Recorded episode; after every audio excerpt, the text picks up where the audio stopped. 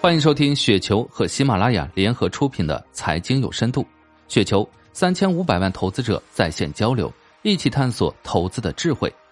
听众朋友们，大家好，我是主播费时。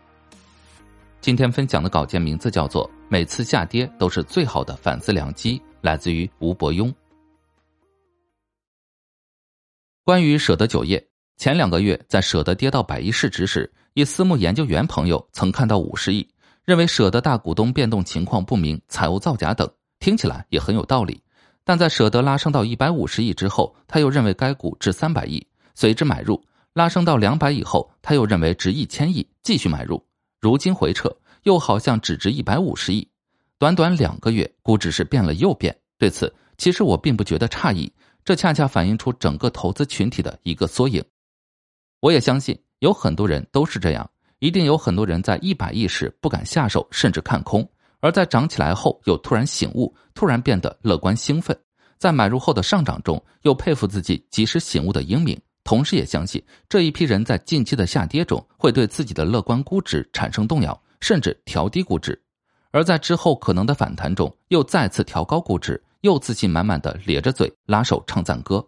很快就忘记了之前的矛盾逻辑和随行就市，也不会怀疑自己的矛盾行为。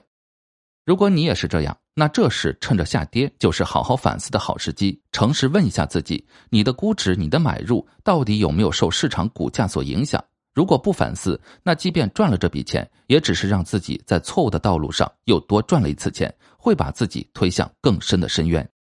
不只是舍得，还有之前的分众，现在的墓园都是一样。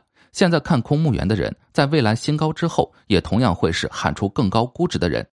借用老八一句话：我们在估值时，最好在脑海中关掉大盘，亦或是最好从来就没有看过市场价格。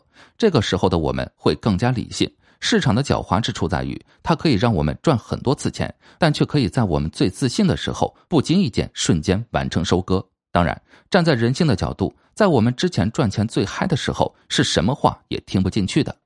也只有在股价下跌期间，我们才有可能在乐观情绪退去之后，静下心来，真正去思考这些问题，去诚实的剖析自己的思想矛盾，抓住每次下跌的反思机会，我们会进化的更快。所以，不要错过每次下跌的机会，这或许是我们少有的自救良机。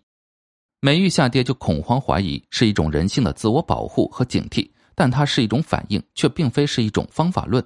大部分韭菜是一遇下跌就怀疑。只有少数人一遇下跌就学习，极少数聪明人不管涨跌都在学习，在市场之外学习。以上就是今天的全部内容，感谢您的收听。